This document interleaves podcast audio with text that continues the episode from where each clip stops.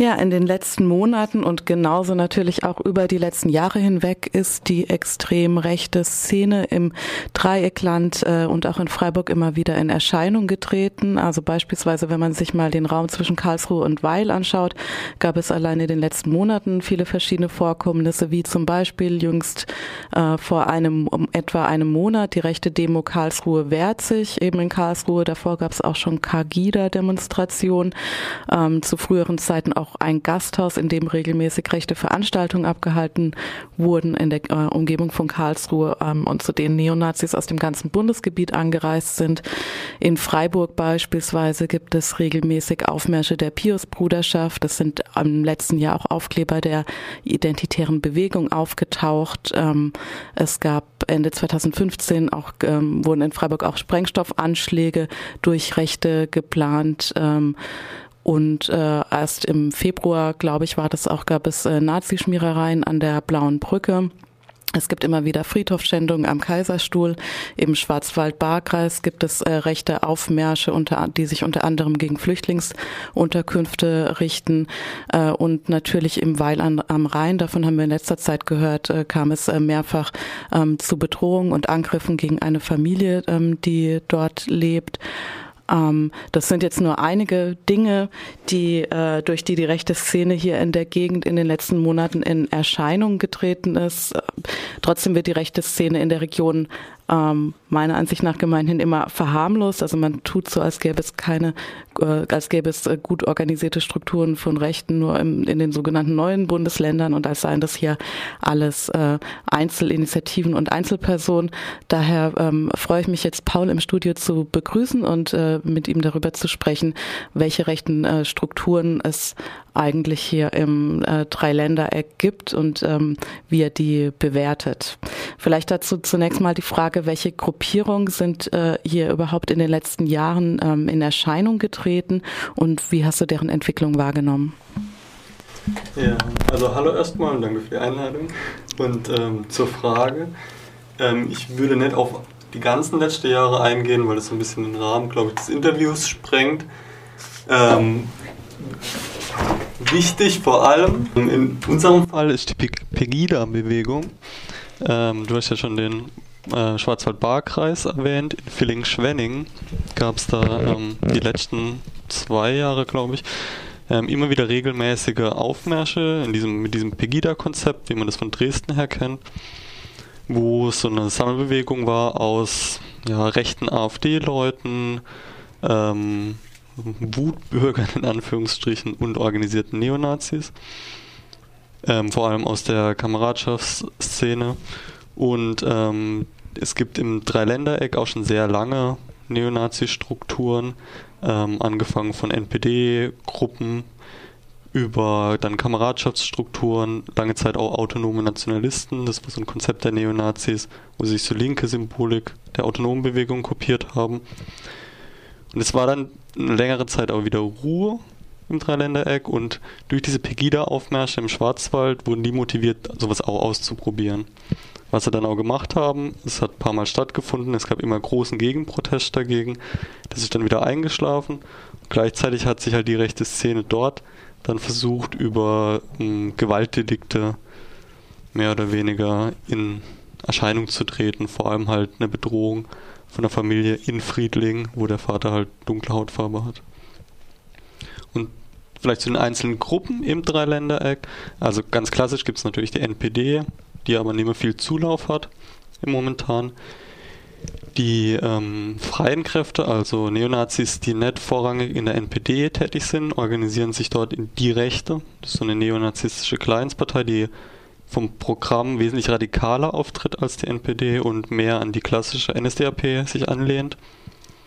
Gleichzeitig gibt es Pegida-Strukturen, die aus der Schweiz unterstützt werden.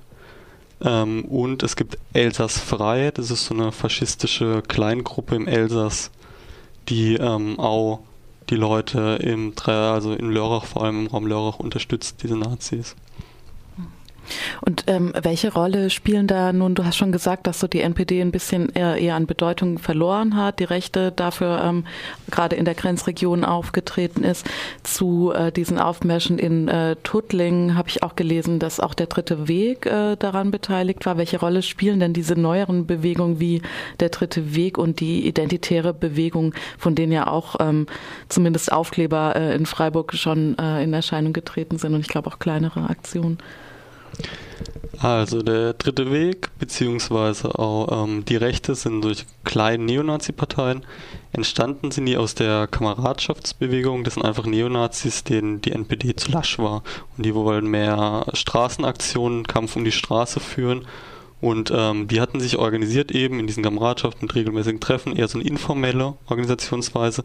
Die wurden dann, viele von denen wurden verboten und weil so übers Vereinsrecht und ähm, um diesen Verboten zu entgehen, haben die dann Parteien gegründet, eben im Westen vor allem, oder ja, kann man nicht ganz sagen, aber es gibt auf jeden Fall die Rechte und den dritten Weg. Der dritte Weg eher in Bayern ansässig, die Rechte teilweise in Ostdeutschland, teilweise auch in Dortmund und in Baden-Württemberg. Und da sind diese ganzen Kameradschaften halt eingetreten, um möglichen Verboten zu entgehen. Und die identitäre Bewegung kommt ja ursprünglich aus Frankreich und dann hat er dann einen großen Ableger jetzt auch in Österreich und langsam auch in Deutschland. Und mit der Neonazi-Szene haben die hier im Raum eher wenig zu tun. Die kommen eher aus so einem, aus einer studentischen Rechten, würde ich sagen, aus so einer akademischen Rechten. Und da vertreten teilweise auch andere ideologische Konzeptionen als die klassischen Neonazis, die jetzt im Lörrach zum Beispiel eine akute Bedrohung darstellen.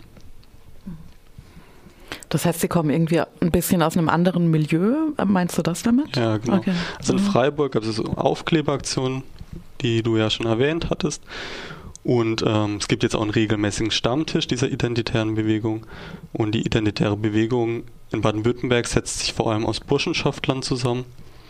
Ähm, hier in Freiburg wäre die Saxo Silesia also die größte extrem rechte Burschenschaft zu nennen, die auch noch in der, im Dachverband der extrem rechten Burschenschaften ist, dem äh, die deutschen Burschenschaften nennen die sich, genau. Ähm, und die vertreten, also ja, die haben eher so die Anlehnung an historisch die konservative Revolution. Ähm, und Ernst Jünger finden die zum Beispiel gut. Oder Schmidt oder solche Leute.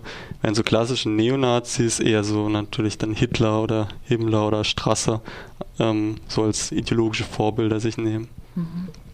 Und wie sind gut, sagst, die sind jetzt wahrscheinlich dann nicht so eng mit den anderen Gruppierungen verknüpft. Wie, wie sieht es äh, mit, den, mit diesen anderen Gruppierungen aus? Eben wie gerade die Rechte, der dritte Weg, ähm, kleinere Neonazi-Gruppen und beispielsweise auch ähm, andere Parteien wie die AfD. Also siehst du da Netzwerke oder lassen sich da Netzwerke zwischen diesen Gruppierungen beobachten oder einzelne Personen, die vielleicht auch in mehreren äh, Mitglieder sind? Und wenn ja, in welchen Räumen siehst du da welche Verbindung geografisch? Also, also personelle Überschneidungen zwischen den Organisationen gibt es nicht. Also die sind schon getrennt sozusagen. Wo diese Fraktionen der extremen Rechten aber zusammenkommen, sind zum Beispiel diese Pegida-Demonstrationen.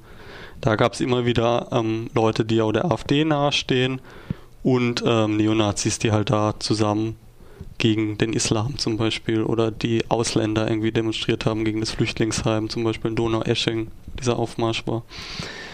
Ähm, getragen wurden die aber größtenteils von Neonazis. Wo es Verbindungen gibt, ist, ähm, dass Leute, die hier der identitären Bewegung zugerechnet werden können und auch in der AfD-Jugendorganisation mitmischen, vor allem ähm, Dubravko Mandic wäre zu nennen, ein Rechtsanwalt aus Freiburg, der hat ähm, diese Neonazis von die Rechte in den Prozessen, die nach diesen ganzen Übergriffen, die in Weil am Rhein stattgefunden haben, der vertritt die vor Gericht, zumindest den mehr oder weniger Kameradschaftsführer dort. Und ähm, es gibt in der Rechten der AfD so eine Art Überlegung, dass man zwar mit Neonazis eigentlich nicht zusammenarbeiten will, weil die so ein bisschen Schmuddelkinder sind und einen politisch eher gefährden als nützen, aber gleichzeitig, wenn es sozusagen Angriffe durch den Staat gibt, also wenn die angeklagt werden, dass man dann sozusagen eine rechte Einheitsfront bildet und dagegen steht. Und ich glaube, Teile, also kleine Teile der AfD Freiburg verfolgen halt auch so ein Konzept, vor allem Mandic wäre hier zu nennen. Mhm. Okay. Ähm, jetzt hast du ja vorhin auch schon auf äh, grenzüberschreitende Strukturen ähm, angesprochen. Ähm, und das scheint ja auch so paradox, eine internationale, nationale auch klingen mag. Äh, das ist ja mittlerweile auch auf ähm, Bundesebene. Es gab ja beispielsweise auch dieses äh, Treffen der rechtspopulistischen und rechtsextremen europäischen Politiker in, in äh, Koblenz. Ähm, du hast eben schon angesprochen, dass es äh, Verbindungen äh, zur ähm, Schweizer Pegida-Ablegern und zu der Gruppierung Elsass frei gab. Welche Bedeutung spielen die für Mobilisierung und ähm, vielleicht auch andere Aktionen in der rechten Szene hier? Ähm, also die extrem rechten Strukturen im Dreiländereck sind personell jetzt nicht so stark, dass die hunderte von Leute, wie zum Beispiel in Dresden, irgendwie auf die Straße bringen können. Deswegen ist natürlich für die schon wichtig, dass zum Beispiel aus der Schweiz oder aus dem Elsass auch noch Leute kommen. Vor allem diese Elsass-Freistrukturen sind so um, hm, teilweise so klassische Skinheads, also Leute, die auf der Straße Eindruck machen und ähm, wo so eine Art Schutzfunktion auf Kundgebungen übernehmen können. Ähm, das klingt vielleicht auch paradox, dass es so eine internationale Zusammenarbeit von ähm, neonazistischen Strukturen gibt. Wenn man aber zum Beispiel den historischen Nationalsozialismus anschaut, gab es das ja auch. Also dass ähm, zum Beispiel es SS-Formationen gab, die aus anderen Ländern Leute waren oder dass die faschistischen Regimes, also zum Beispiel Deutschland und Italien, gut zusammengearbeitet haben. Und ähm, die Ideologie sozusagen ist auch, hat sich ein bisschen gewandelt. Heutzutage wird auch eher auf so die, die weiße Kultur, die gegen die Ausländer, gegen die Muslime verteidigt werden muss. Und da kommt man sich halt über die Hautfarbe zum Beispiel näher ideologisch. Und diese alte Feindschaft zum Beispiel zwischen Frankreich und Deutschland ist ja heute auch überhaupt nicht mehr aktuell. Und deswegen auch dieser extrem rechten Szene wird ja auch nicht mehr gepflegt. Mhm. Ähm, vielleicht noch eine äh, weitere Frage zu den Strukturen, bevor wir dann auf die Reaktion äh, darauf zu sprechen kommen. Ähm, wie stark verknüpft äh, siehst du denn die einzelnen rechten Gruppierungen in verschiedenen Teilen im Dreiländereck? Also zum Beispiel zwischen der Grenzregion um Weil-Lörrach, der Gegend äh, um Freiburg und dann wieder so Kaiserstuhlgegend oder ähm, Schwarzwald-Baar-Kreis oder andere Orte, die mehr im Schwarzwald liegen. Sind, sind da enge ähm, Verbindungen da oder operieren die eher so getrennt äh, voneinander? Wie ist da deine Wahrnehmung? Also es gibt natürlich Kontakte, aber so eine richtig enge Zusammenarbeit, zum Beispiel zwischen den Leuten aus dem Schwarzwald-Baar-Kreis und den Leuten in Lörrach, ist nicht festzustellen. Das mag auch geografisch daran liegen, dass die Leute aus dem Schwarzwald-Baar-Kreis eher mit Leuten aus Bodenseeraum oder aus Bayern dann zusammenarbeiten und ähm, die Leute hier hatten zum Beispiel so ein Heldengedenken, da treffen sich die Nazis dann vor so einem alten Kriegerdenkmal in Tottenau, glaube ich, war das. Und ähm, da waren Leute aus dem Saarland da, wo die Kontakte haben, die auch so dieser freien Kameradschaftsszene zuzuordnen sind. Ich glaube, da läuft sehr viel über persönliche Kontakte und persönliche Freundschaften auch. Ähm, und die Mobilisierung erfolgt aber größtenteils eben im nahegelegenen Elsass, in der nahen Schweiz und halt hier in der Region. Bei ähm, größeren Anlässen wie die Demonstration in Karlsruhe, die du erwähnt hast, da gibt es auch sozusagen, dass die zusammen aus Lörrach dann nach Karlsruhe fahren. Und es, also die hatten ja auch letztes Jahr im September einen Nazi-Aufmarsch in Weil am Rhein angekündigt. Und da war es ganz klar zu erwarten, dass die Rechte, die es ja auch in Nordbaden zum Beispiel gibt, die Strukturen dort ganz klar nach unten fahren und die ihre Kameraden sozusagen bei der Demonstration unterstützen. Die Demo wurde dann am Schluss von ihnen abgesagt wegen der großen Gegenmobilisierung. Aber ähm, über diese Partei Die Rechte gibt es da auch sozusagen formelle Wege, wie die sich unterstützen oder formelle Kontakt. Ja.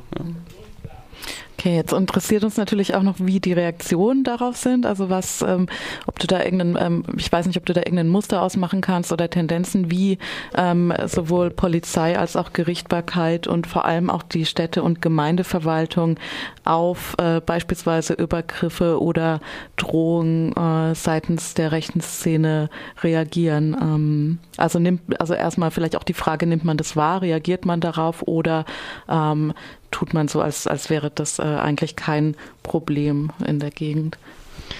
Also die offizielle Reaktion der Gemeinde ähm, oder von Weiler am Rhein, sozusagen der Stadtverwaltung, ist eigentlich, dass man die, vor allem in Friedlingen, diesem Stadtteil von Weiler am Rhein, wo die Übergriffe gegen die Familie passiert sind, dass man das Problem mit den Neonazis am besten leugnet.